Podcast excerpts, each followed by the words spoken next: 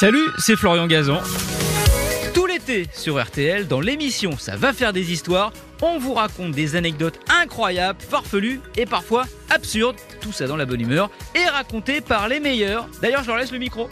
RTL, Ça va faire des histoires. Je me tourne vers Olivier Bellamy. Eh oui. Souvenez-vous que Toréador, tu n'es pas en or. Ah. Et oui. Trois minutes. Voici la dernière. Alors je ne sais pas si vous croyez dans la numérologie, mais peut-être que cette histoire va vous faire changer d'avis. Est-ce que vous savez qu'il y a d'ailleurs quel est l'opéra le plus souvent représenté au monde? Enfin l'un des plus représentés au monde. Carmen. Ben moi je Eh bien, dirais c'est- Carmen. Eh ben c'est Carmen. Bravo. De Georges Bizet, Cocorico, parce que c'est un opéra français. Mm. Alors ce qui est à peine croyable, c'est que la création n'a pas été un triomphe. Les critiques ont été très sévères. Il faut dire que le sujet d'une gitane qui choisit ses amants et qui meurt tuée par l'un d'eux au 19e siècle sur la scène de l'opéra comique, c'était pas gagné. Toujours est-il que Bizet est mort trois mois plus tard, jour pour jour, après le jour de la première. Trois mois, jour pour jour, je répète, après la première. Alors est-ce que c'est l'échec de la pièce, de son opéra, qui a tué le compositeur N'exagérons pas. Mais enfin, ça n'a pas aidé.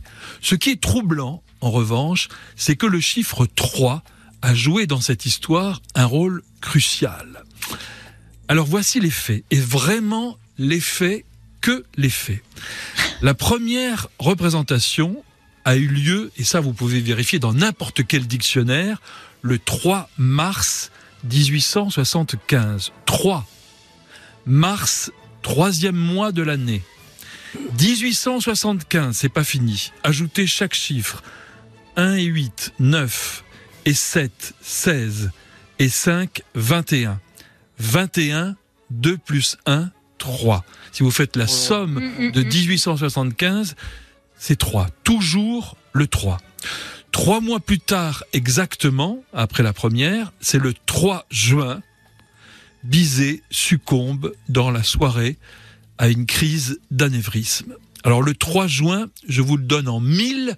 Là, vous n'allez pas me croire, mais il faut me croire, je vous assure que c'est historique. C'est le soir de la 33e représentation de Carmen, car l'œuvre était jouée en alternance tous les trois jours. Et Bizet meurt ce soir-là. Alors vous allez me demander, oui, mais à quel moment dans l'œuvre, à quel moment dans la soirée? Eh bien, à ce moment-là exactement.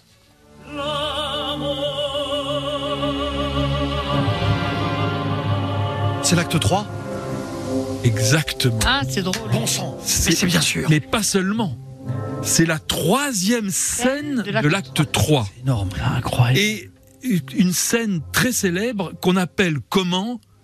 Le trio des cartes. Demandez à n'importe quel spécialiste de, de l'opéra, euh, acte 3, scène 3 de Carmen, il va vous dire le trio des cartes. C'est normal que j'ai une chair de poule. Parce que Ah ouais. Carmen et deux autres, dans, dans cette scène, Carmen et deux autres bohémiennes se tirent les cartes. Et quand arrive le tour de Carmen, elle demande est-ce qu'on va avoir de, de Mm. l'amour, de la chance, etc. Et quand Carmen, euh, c'est à son tour de tirer les cartes, elle retourne quoi?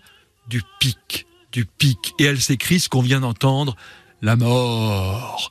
C'est à ce moment-là, dans l'opéra, que Georges Bizet meurt dans sa petite maison de Bougival.